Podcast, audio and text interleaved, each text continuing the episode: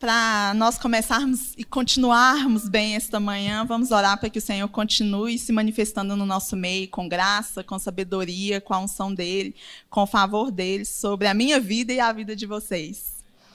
Senhor Deus, eu quero te agradecer, Pai, porque o Senhor se faz presente neste lugar, o Senhor se faz presente no nosso meio e nós temos a oportunidade de juntar aos seus santos anjos e te adorar, Senhor, como um povo, como um corpo redimido pelo seu sangue, pelo seu sacrifício, e por isso eu te louvo, Deus. Te louvo, Senhor, por, pelo Senhor ser o nosso Deus e nós podermos ser seus servos, seus filhos, seus adoradores, Senhor. E eu oro ao Senhor que, pela sua infinita graça e misericórdia, apesar desse instrumento tão falho e tão inútil que eu sou, Deus, o Senhor continue se revelando, porque o Senhor é bom e a sua palavra é poderosa.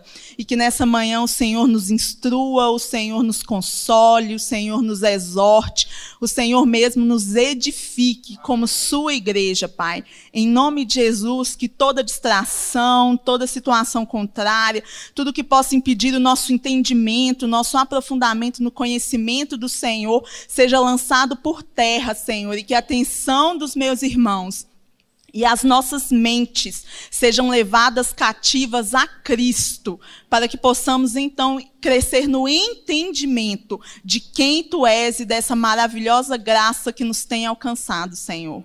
Em nome de Jesus, amém. Bom, gente, eu convido vocês a abrir comigo então a carta de Hebreus, especialmente no capítulo 12 e eu queria convidar você a ler comigo o verso de 1 a 3. Eu vou esperar um cadinho enquanto vocês abrem suas Bíblias, aí vocês falam amém para mim, gente. Nossa, que povo crente, que povo rápido! Glória a Deus!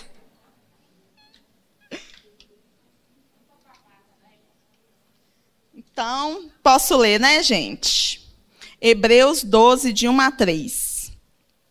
Portanto, também nós visto que temos a rodear-nos tão grande nuvem de testemunhas, desembaracemo-nos de todo o peso e do pecado que tenazmente nos assedia e corramos com perseverança a carreira que nos está proposta, olhando firmemente para o autor e consumador da nossa fé, Jesus, o qual, em troca da alegria que lhe estava proposta, suportou a cruz não fazendo caso da ignomínia, e está assentado à destra do trono de Deus. Considerai, pois, atentamente aquele que suportou tamanha oposição dos pecadores contra si mesmo, para que não vos fatigueis, desmaiando em vossa alma. Bom, gente, é, a minha intenção nessa manhã é caminhar um pouquinho com os irmãos de forma panorâmica sobre esse livro de Hebreus, para que a gente possa entender um pouco mais a respeito da revelação de Jesus Cristo para nós nesse livro. É, o livro de Hebreus, provavelmente junto com o livro de Romanos, são os dois livros mais doutrinários e teológicos do Novo Testamento. Então, a carga doutrinária, a carta teológica desses dois livros é maior do que a dos outros livros do Novo Testamento, e há um motivo, há um propósito para que o autor tenha escrito a carta da forma que ela foi escrita. E para a gente entender esse propósito do autor e o porquê de uma carga doutrinária e teológica maior, a gente precisa revisitar o contexto. Eu sei que essa altura do campeonato eu não vou falar nada novo para ninguém, mas é importante a gente revisitar e nos lembrarmos do contexto dessa carta, da situação que os irmãos passavam quando o autor de Hebreus escreveu para eles. Essa carta provavelmente foi escrita em algum período da década de 60 do século I, e ela foi escrita para cristãos vindos do judaísmo, que nesse momento encontravam-se dispersos dentro do Império Romano devido à perseguição. Então, esses irmãos eles sofriam nesse período da história da igreja uma perseguição que era dupla. Eles eram perseguidos por dentro do judaísmo, então os primeiros perseguidores da igreja cristã foram os próprios judeus. Se a gente olhar o livro de Atos, a gente vai ver isso o tempo todo. Inclusive, eles se encontravam dispersos dentro do Império Romano, porque estavam sendo perseguidos pelos seus compatriotas. A gente vê essa dispersão acontecendo em Atos 8, depois em Atos 11. Nós vemos que essa perseguição parte por parte do próprio judaísmo. O que significa que aquelas pessoas estavam sendo perseguidas pelos seus vizinhos, pelos seus amigos, pelos seus colegas de trabalho, pelos seus familiares, talvez pelos seus pais, filhos, irmãos, pelas pessoas que elas conheciam da vida inteira e pelas pessoas que elas amavam. E além dessa perseguição, eles também estavam sendo perseguidos pelo próprio império. A gente sabe que o maluco do Nero era o imperador, e nós sabemos também que durante o governo de Nero, a gente tem aí o início de uma institucionalização da perseguição contra a igreja. O apóstolo Paulo, o apóstolo Pedro, todos eles foram mortos nesse período sobre o imperador Nero. Então a gente precisa ter isso em mente, que essa carta ela foi escrita para pessoas que estavam profundamente cansadas, pessoas que estavam desanimadas, pessoas que estavam abatidas e esmorecidas na sua fé. Os irmãos aqui, gente, eles estavam apanhando mais que o Rock Balboa no final daqueles filmes dele lá. Só que o negócio é que eles estavam querendo jogar toalha. Eles estavam querendo abandonar a luta e sair do ringue. E acho que eles não são os únicos que já tiveram essa tentação. Não são os únicos que já se sentiram desanimados, já se sentiram nadando contra a maré, e não só para exercitar, como diz a música popular, mas para sobreviver. Eles estavam, então, se sentindo cansados e desanimados, como pode ser que algum de nós esteja hoje, ou já tenha, ou vá passar por isso em algum momento da vida. Porque se sentir desanimado é uma tentação que pode acontecer com qualquer pessoa durante a sua caminhada cristã. E por causa dessa situação, então, é que o autor de Hebreus escreve essa carta para esses irmãos. Ele sabe que os irmãos estão tentados a deixar o que é superior, eterno e perfeito, que é Cristo, por coisas terrenas, por coisas inferiores, por coisas transitórias. Eles estavam tentados em voltar para o que era mais confortável para eles, que era o judaísmo. Eles estavam tentados a permanecer nos seus próprios pecados também. Então, o autor de Hebreus ele escreve essa carta com um objetivo duplo. O objetivo desse autor é incentivar esses irmãos à perseverança. Ele quer incentivar esses irmãos a não desistirem de Cristo. Esse é o primeiro objetivo dessa carta, mas ele tem também um segundo objetivo nessa carta. O segundo objetivo dessa carta é exortar os irmãos contra o perigo do abandono consciente da fé, que o autor chama de apostasia, e também contra o perigo de uma vida deliberada e cotidiana de pecado. O autor traz exortações muito fortes contra esses dois aspectos, contra o abandono consciente da fé ou contra aquela pessoa que intelectualmente crê, mas que não tem uma vivência prática de quem, de quem realmente crê no evangelho, mas tem uma vida cotidiana de pecado.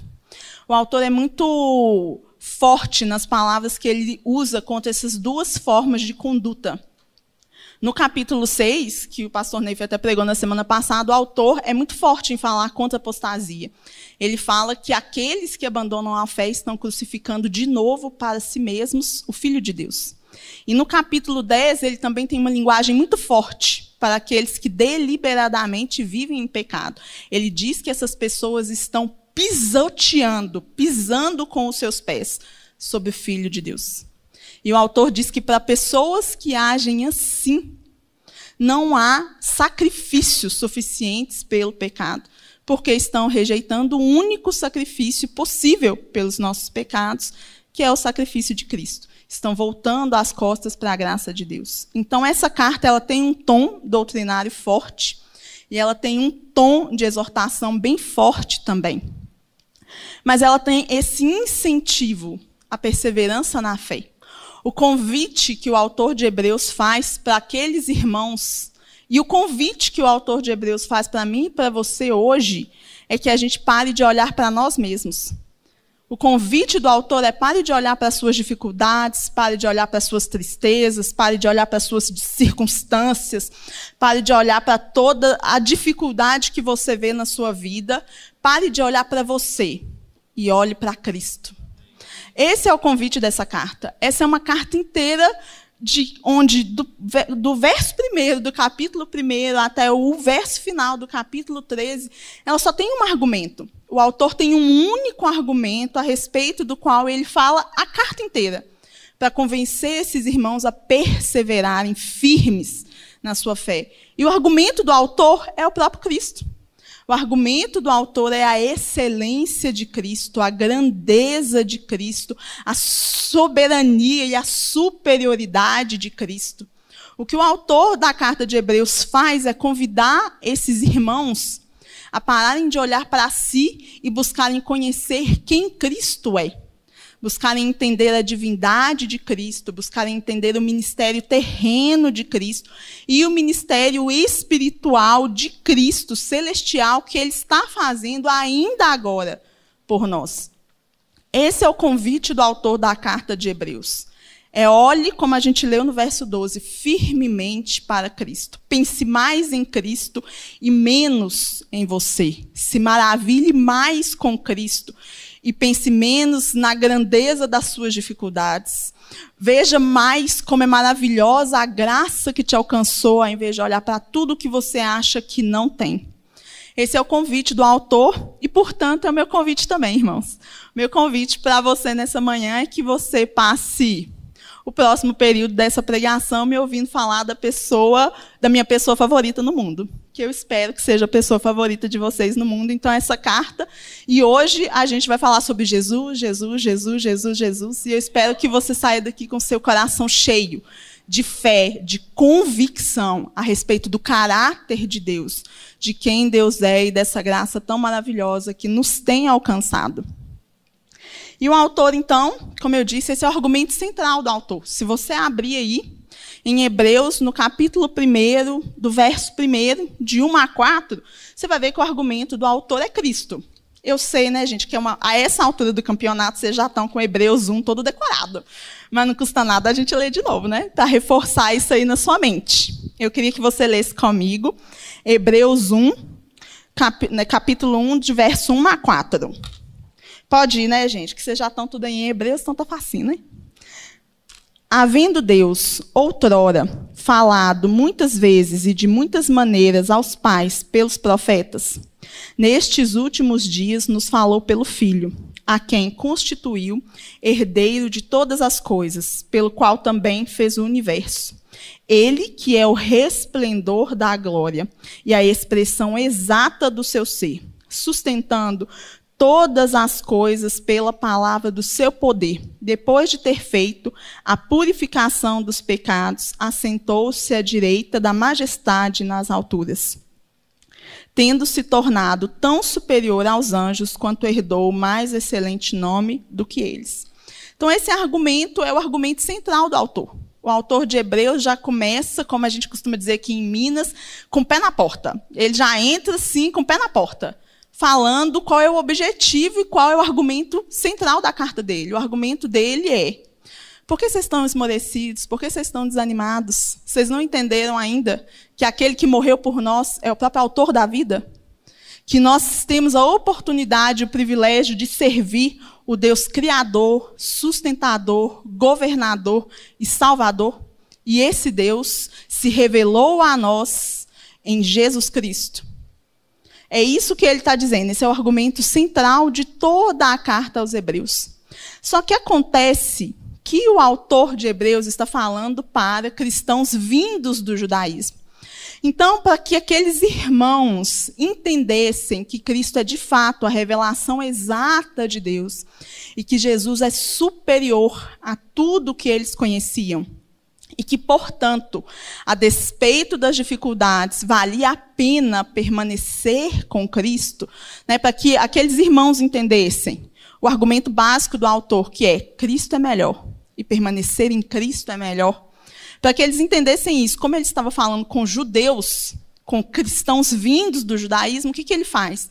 Ele pega tudo que aquelas pessoas entendiam como vindo da parte de Deus para elas, e ele ressignifica, reinterpreta todas essas coisas à luz de Cristo. E o que, que aquelas pessoas tinham como vindo da parte de Deus para elas? O Antigo Testamento. Aquele era um povo que conhecia Deus, ou que pelo menos achava que conhecia Deus. Então, o que, que o autor de Hebreus faz? Ele mostra para esses irmãos que tudo aquilo que eles conheciam e que eles achavam que era pertinente à salvação era apenas uma sombra que apontava, na verdade, para a obra de Cristo. Então, o livro de Hebreus todo, o que, que ele faz? Ele faz uma reinterpretação da história do Antigo Testamento, dos rituais do Antigo Testamento, dos heróis do Antigo Testamento, das promessas do Antigo Testamento e da teologia do Antigo Testamento à luz de Cristo. E é por isso que é um livro, então, com conteúdo doutrinário tão grande, tão extenso, com conteúdo teológico extenso. Eu já ouvi muita gente que chega para mim e fala assim: ai, Vanessa, eu não, não entendo muito o livro de Levítico, é um livro que eu sempre pulo. Mais de uma pessoa já teve coragem de falar isso para mim, gente. E quando ela vai fazer a leitura bíblica, o livro que ela sempre pula é Levítico. E é engraçado isso, né? Porque, de fato, Levítico não faria sentido para nós sem Hebreus.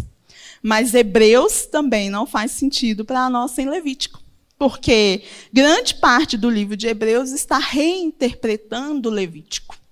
Mas Levítico tem um conteúdo pedagógico a ensinar que o autor de Hebreus explica isso.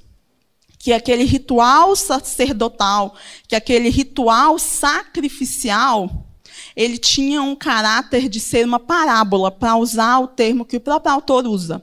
Lá no capítulo 10, o autor diz que essas coisas passadas do Antigo Testamento, elas eram isso, uma parábola para o tempo presente. E a gente se lembra do que é uma parábola, né? Jesus ensinava bastante por meio de parábolas. E quando Jesus ensinava por parábolas, o que ele estava fazendo é pegando realidades físicas e através de realidades físicas ensinando verdades e realidades espirituais. Então, o que o autor está querendo dizer é que, através daqueles rituais físicos que eram praticados, o que o Senhor estava fazendo era ensinando realidades espirituais para o seu povo a respeito da obra de Cristo que se cumpriria no tempo e espaço. Então, a proposta aqui para a gente nessa manhã é a gente caminhar um pouquinho no aspecto central de cada um dos capítulos, para que a gente entenda então como que o autor vai ressignificando todos esses pontos da teologia ou dos rituais e mesmo dos heróis do Antigo Testamento à luz de Cristo. Para a gente entender, então, essa superioridade da aliança da qual fazemos parte agora. E aí o autor já começa no verso primeiro dizendo que Jesus é superior aos profetas do Antigo Testamento. Como é que eu sei isso? Ele fala, ele fala que Deus outrora falou de muitos meios, por muitas formas, através dos seus profetas. Mas agora ele falava através do Filho. Jesus não é apenas um mensageiro ou mais um profeta, como, por exemplo, os muçulmanos acreditam. Jesus é o próprio Deus encarnado. Aí, a partir do verso 4, ele já fala também que Jesus é superior aos anjos. Né, os anjos também são tidos lá na teologia do Antigo Testamento como mensageiros de Deus, e em diversas oportunidades os anjos apareceram para dar um recado em uma outra situação. Né? E eh, teria várias situações para a gente se lembrar, mas o que o autor está querendo dizer é que Jesus também é superior aos anjos, porque os anjos são seres criados, enquanto Jesus é coeterno e coigual com o Deus Pai e com o Espírito Santo. Esse é o argumento que ele usa no capítulo 1 e no capítulo 2.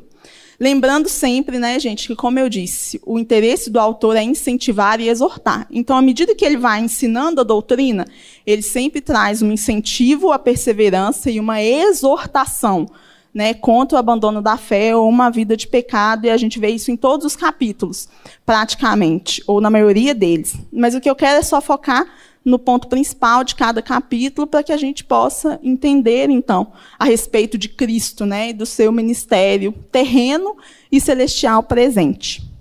No capítulo 3, até aqui tá tranquilo, né, gente? Tá sussa, né? Então tá bom então.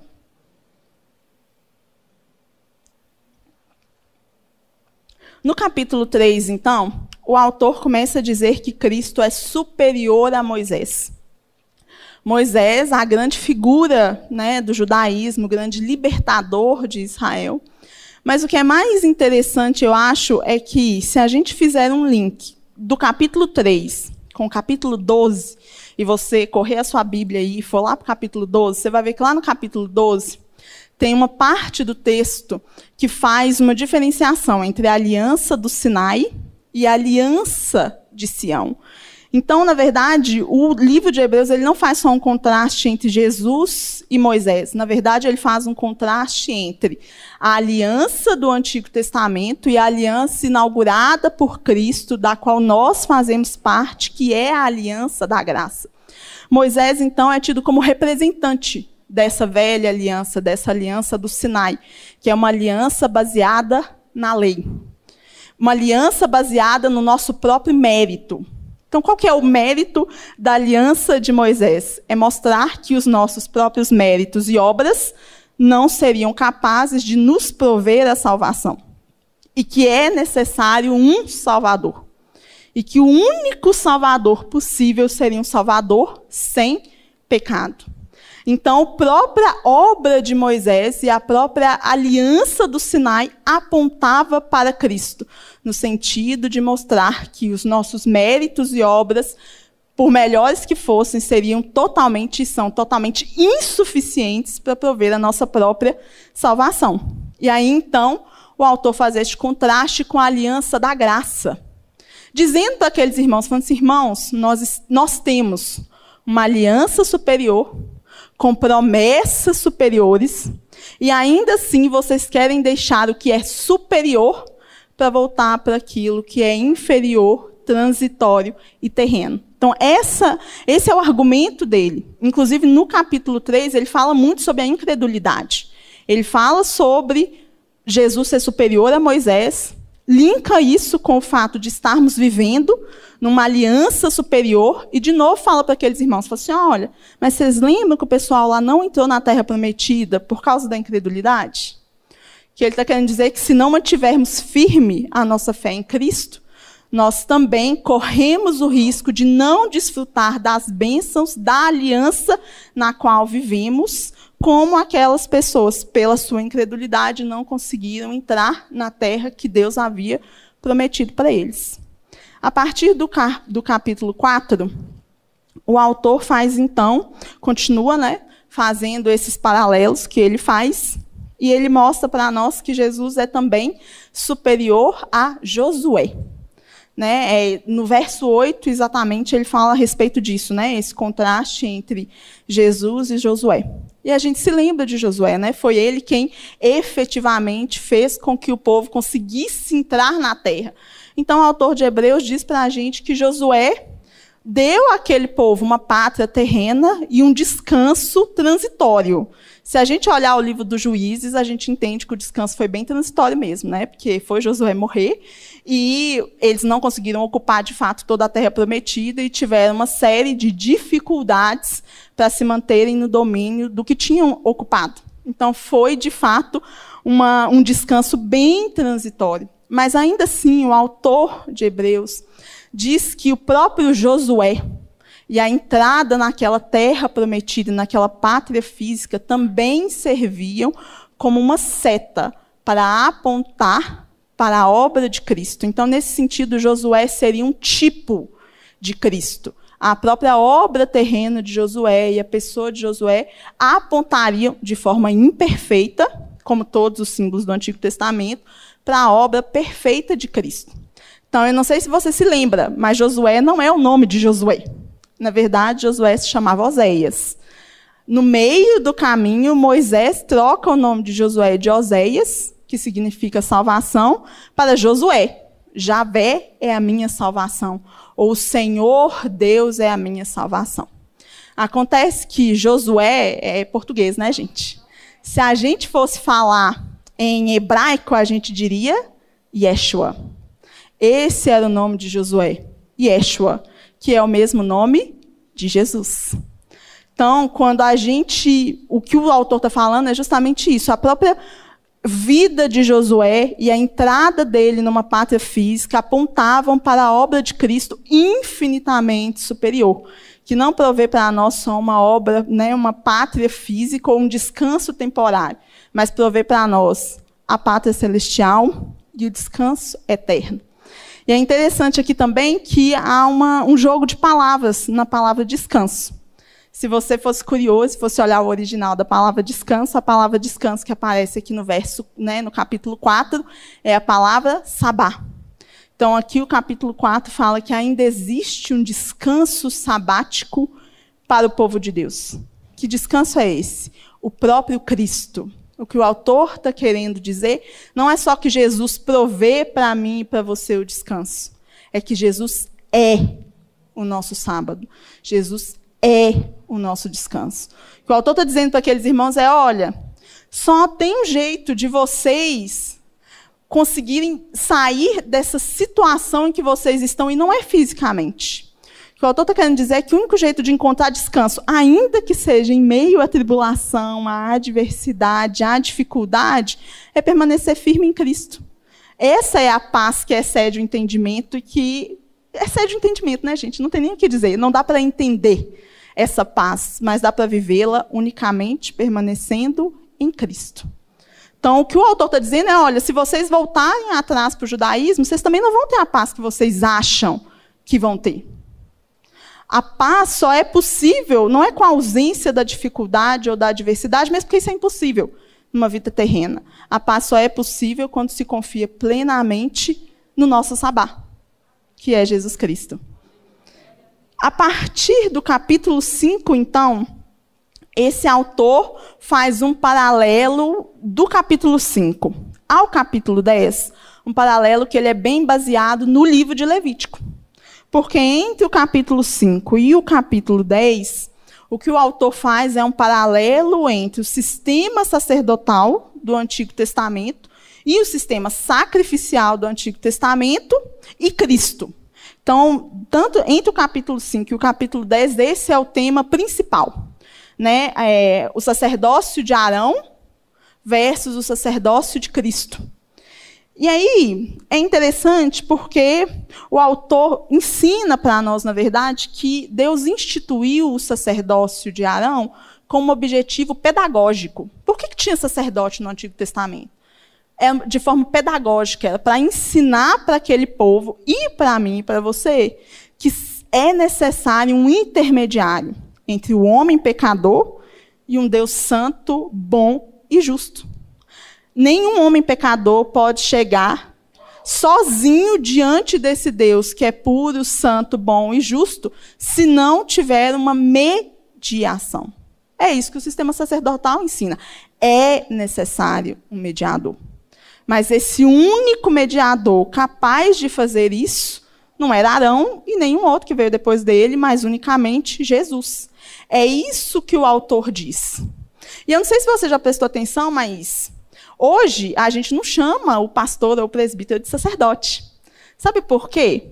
Porque quando a gente tem a reforma protestante, uma das coisas que os reformadores quiseram colocar na nossa mente é esse entendimento de que não existe mais um sacerdote humano. Por isso a gente não usa a expressão sacerdote como a Igreja Católica usa, por exemplo, porque ela induz a erro de a gente achar que o sacerdote é esse intermediário, porque a Bíblia deixa bem claro para a gente que só existe um intermediário, Jesus Cristo. E aí então os reformadores optaram por voltar às palavras bíblicas usadas no Novo Testamento, pastor, presbítero e por aí vai. E também um dos pontos principais da reforma protestante é justamente o sacerdócio universal de todo cristão. Eu entendo agora que o meu mediador é Cristo. E que eu sou responsável diante de Deus e de Cristo pela minha própria vida espiritual, pela minha santificação, pela minha esforço e progresso na fé cristã, contando, claro, com o Espírito Santo. Porque a Bíblia diz que ele quem provê em nós o querer e o efetuar. Então é claro que a nossa vida é uma vida na dependência do Espírito Santo, mas Não é aquele negócio de a gente às vezes ter na mente assim, ah, eu vou pedir a oração do fulano, porque a oração do fulano tem mais poder. Ah, eu vou lá procurar o fulano, porque o fulano tem mais poder. Não tem problema nenhum nisso, gente. Eu peço oração toda sexta-feira na minha igreja casa. Não, glória a Deus na vida dos irmãos que oram por mim. Eu não sei o que eu faria sem eles. Mas a gente precisa entender que isso não substitui a minha própria oração. Isso não substitui a minha própria meditação na palavra de Deus. Eu sempre falo isso. É muito legal quando a gente vê uma pregação legal, não é, gente? Não é legal demais quando você vê uma pregação ungida, mas não é, é infinitamente mais legal você abrir a Bíblia e Deus falar com você. É uma sensação insubstituível. A gente não pode ficar usando as pessoas de muleta espiritual na vida da gente, porque o nosso relacionamento é direto com Deus, pela mediação única de Jesus Cristo. E isso o livro de Hebreus ensina para a gente. Quando ele ensina, então, que a ideia do sacerdócio era pedagógica para mostrar a necessidade de um mediador. E esse mediador, então, é Cristo. E aí, então, o autor de Hebreus explica que o sacerdócio de Arão era um sacerdócio falho, imperfeito, porque Arão era um homem pecador. E todos os sumos sacerdotes que vieram depois dele também eram homens pecadores, que tinham que oferecer pecados por si próprios. Por isso, esse era um sacerdócio ineficiente, ineficaz. E o autor coloca, então, que o único sacerdócio eficiente, plenamente eficaz, é o sumo sacerdócio de Cristo. E aí ele diz para nós que Cristo não é um sacerdote da linhagem de Arão, ou seja, constituído debaixo da lei. Jesus é um sacerdote da linhagem de Melquisedeque. E aí o autor explica que Melquisedeque, na verdade, é o próprio Jesus, né? Porque Melquisedeque é aquela figura com quem Abraão tem um encontro lá no Antigo Testamento e a quem Abraão dá o dízimo de tudo quanto possui. É o único momento em que essa figura aparece no Antigo Testamento. E o autor de Hebreus frisa que Melquisedeque é superior a Abraão, porque Abraão deu a Melquisedeque o dízimo de tudo que possuía. Mas Abraão é o grande pai da fé daquele povo. O que Jesus está dizendo é que Melquisedeque era superior a Abraão. Estava acima, inclusive, da promessa feita a Abraão, o pai da fé. Porque Melquisedeque é um tipo de Cristo também. Ou aquilo que os teólogos gostam de chamar de uma cristofania, que seria uma aparição do próprio Cristo é, no Antigo Testamento antes da sua encarnação, né? Uma aparição do Cristo pré-encarnado. E aí o autor de Hebreus diz isso, né? Diz que Melquisedeque é um tipo de Cristo, porque Melquisedeque não tem princípio de dias, não tem fim de existência. Ele é rei de Salém, que é Jerusalém. Ele é rei de paz, é rei de justiça. É uma descrição do próprio Jesus, do próprio Deus. E diz então que esse sacerdócio de Jesus está baseado em quem? Em Jesus mesmo baseado no mérito de Cristo, na perfeição de Cristo e não de outrem. Né? Porque Cristo é perfeito, porque Cristo é o próprio Deus, ele é o único capaz de fazer intermediação por nós, pelos nossos pecados.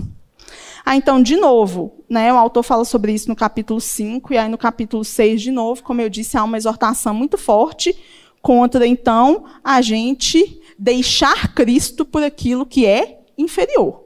Então, no capítulo 6, a exortação é bem pesada sobre aqueles que experimentaram Cristo, aqueles que flertaram com Cristo, mas não firmaram compromisso. Porque tem gente que é assim, gente. Tem gente que flerta com Cristo, que namora com Cristo, que fica com Cristo, mas que casa com o mundo, lá fora. O que o autor está falando é que aqueles que não têm, de fato, um compromisso com Cristo, que estão atrás dos pães, dos peixes, que acham que Jesus é oba-oba e pode viver a vida do jeito que ele quiser, e ai, Deus é pai, perdoa. O que o autor está falando é que essas pessoas sequer entenderam a maravilhosa graça que os alcançou. E, portanto, esse procedimento é a mesma coisa que crucificar de novo o Filho de Deus, o que seria impossível mas que é o que essas pessoas fazem, né? O que o autor está dizendo, usando uma expressão assim bem forte, é que essas pessoas estão cuspindo na cruz de Cristo, porque elas estão abrindo mão do sacrifício, achando que elas podem viver do jeito que elas quiserem e barateando a graça de Deus, para usar uma expressão que o Bonhoeffer, né, um autor cristão aí morto durante a Segunda Guerra Mundial usava, né? Ele falava que quando a gente tem esse comportamento de não entender a maravilhosa graça e a obra de Cristo por nós, nós estamos barateando a graça de Deus. Isso é pecado.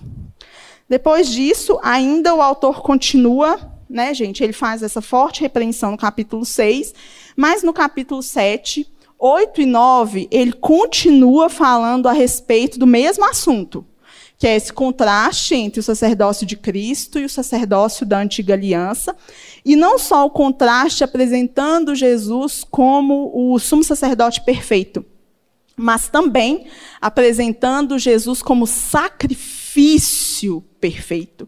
Então aqui ele faz esse paralelo. Jesus não é apenas o sumo sacerdote perfeito, mas Jesus é o sacrifício perfeito e irrepetível da parte de Deus por nós.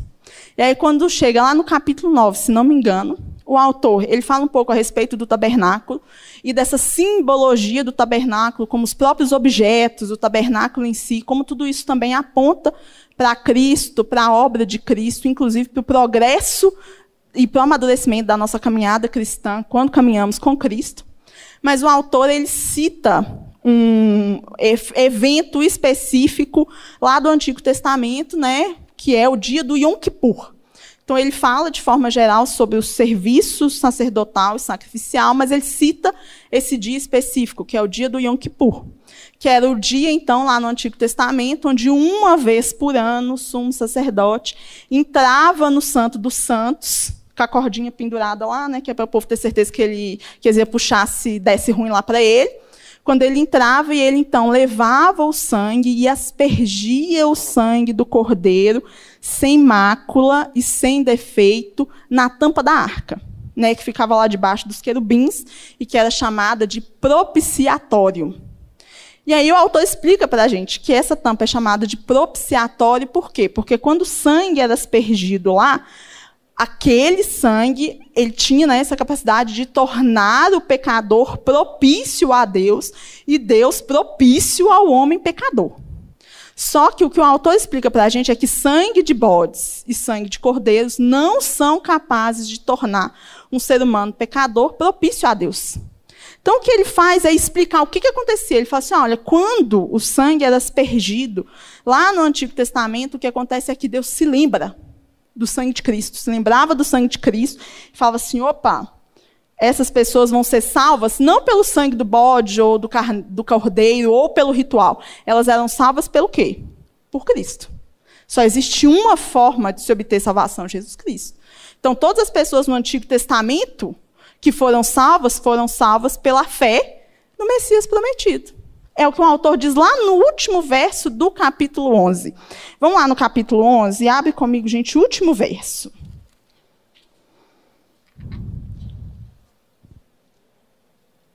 Pode ir, galera?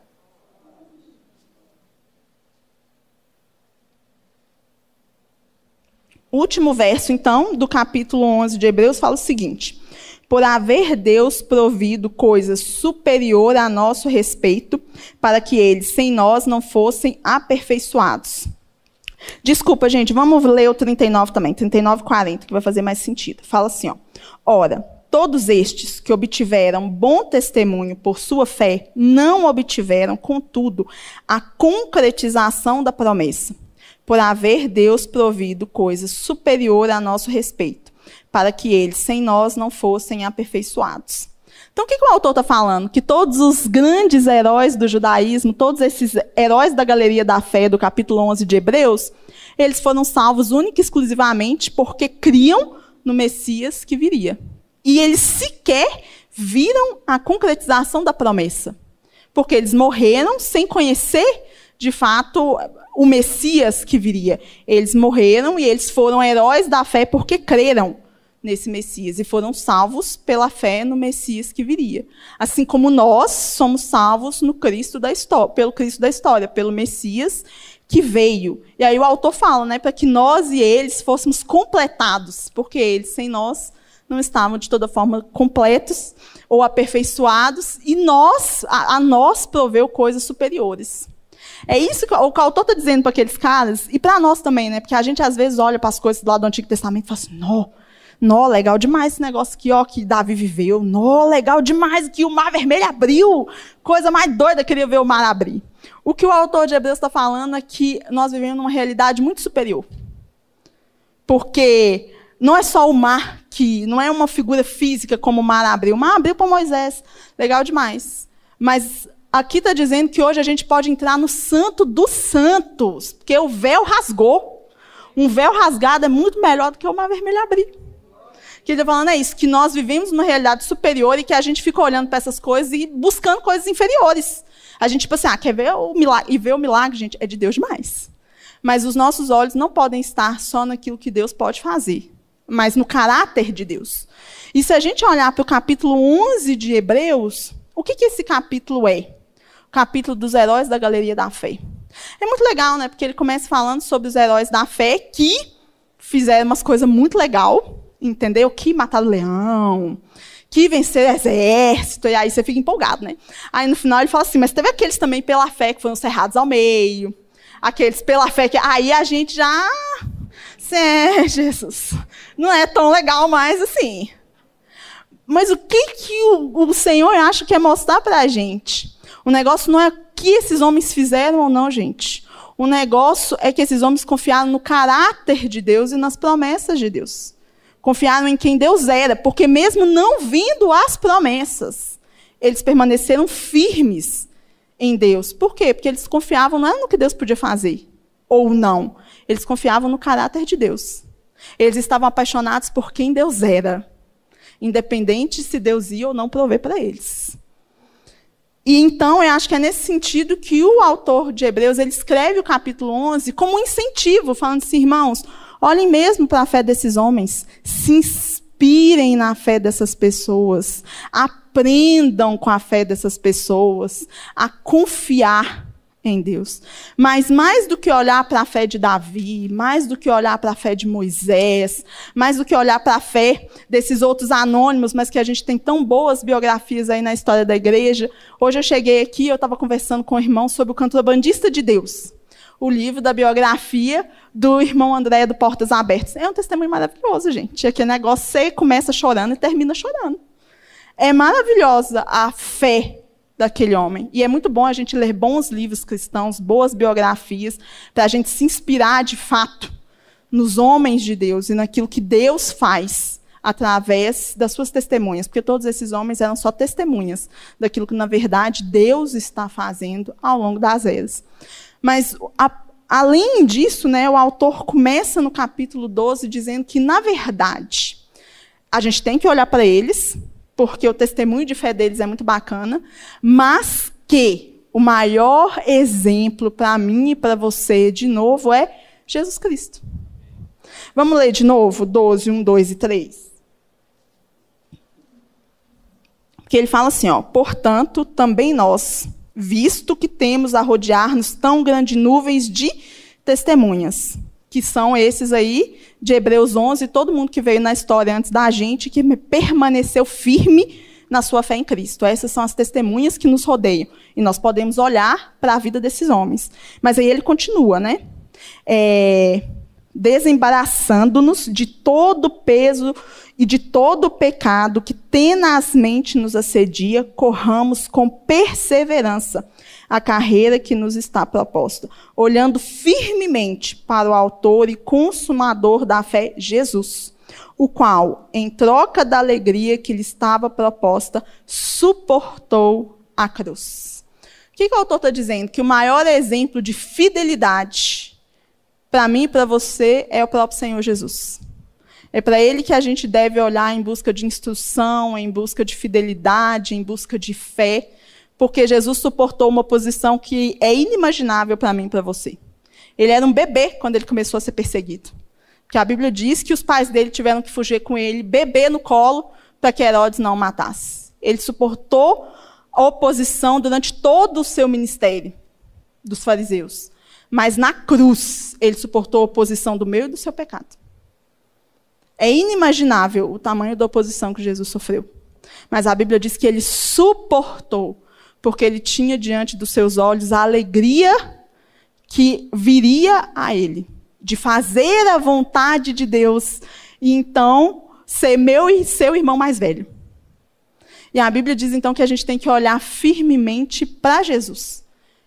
Que a nossa esperança e a nossa alegria deve estar em quem ele é e nesse futuro que ele provê para nós.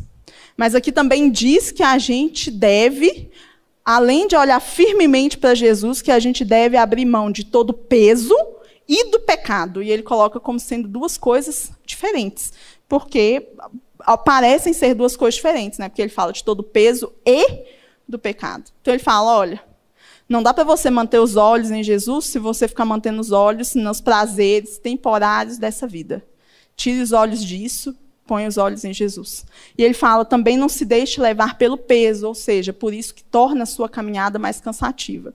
E aí eu acredito que o peso vai variar de uma pessoa para outra. Pode ser um perdão que você não liberou, Pode ser uma angústia, uma tristeza, alguma coisa que está aí no seu coração e que não está bem resolvida. Não sei, mas o que o autor fala é que a gente tem que abrir mão ou olhar firmemente para Cristo para a gente conseguir se livrar desse peso. E tem um outro livro que eu gosto muito, e eu já estou acabando, viu, gente? Tem um outro livro que eu gosto muito, que é do John Bunyan. Ele era um puritano inglês, né? Um, na verdade, um pastor batista, é, do século XVII, lá na Inglaterra, e ele ficou preso durante 16 anos da vida dele só para pregar o evangelho. E enquanto ele estava preso, ele escreveu sua própria autobiografia e escreveu um outro livro. E aí, quando a gente lê essa autobiografia dele, que chama Graça Abundante ao Pior dos Pecadores, é um livro fininho e muito edificante. É, ele fala que deram para ele a oportunidade de sair no dia seguinte que ele foi preso. Ele só tinha que parar de pregar o evangelho. Ele falou assim: não, mas se você me botar na rua amanhã, Mãe, eu estou pregando o evangelho. E aí chamaram a mulher dele. Falaram assim, oh, fala com seu marido lá, vocês têm filho, pelo amor de Deus, como é que você vai sustentar seus filhos? Conversa com seu marido. Aí ela, aí ela virou para ele também e falou assim, não, mas se meu marido sair amanhã, amanhã ele vai pregar o evangelho e eu vou apoiá-lo, porque foi para isso que ele foi chamado. E aí, esse homem, enquanto estava na prisão, escreveu aquele livro Peregrino. Eu não sei quantos aqui já leram, né? um clássico da literatura cristã. E a minha parte favorita desse livro, gente, é quando o cristão chega diante da cruz. A Bíblia diz que, a Bíblia, o livro diz que ele já andava com Cristo há um tempo. Ele já tinha passado por algumas dificuldades. Não era bem o início da caminhada dele, mas ele estava carregando uma mochila enorme nas costas, um peso enorme.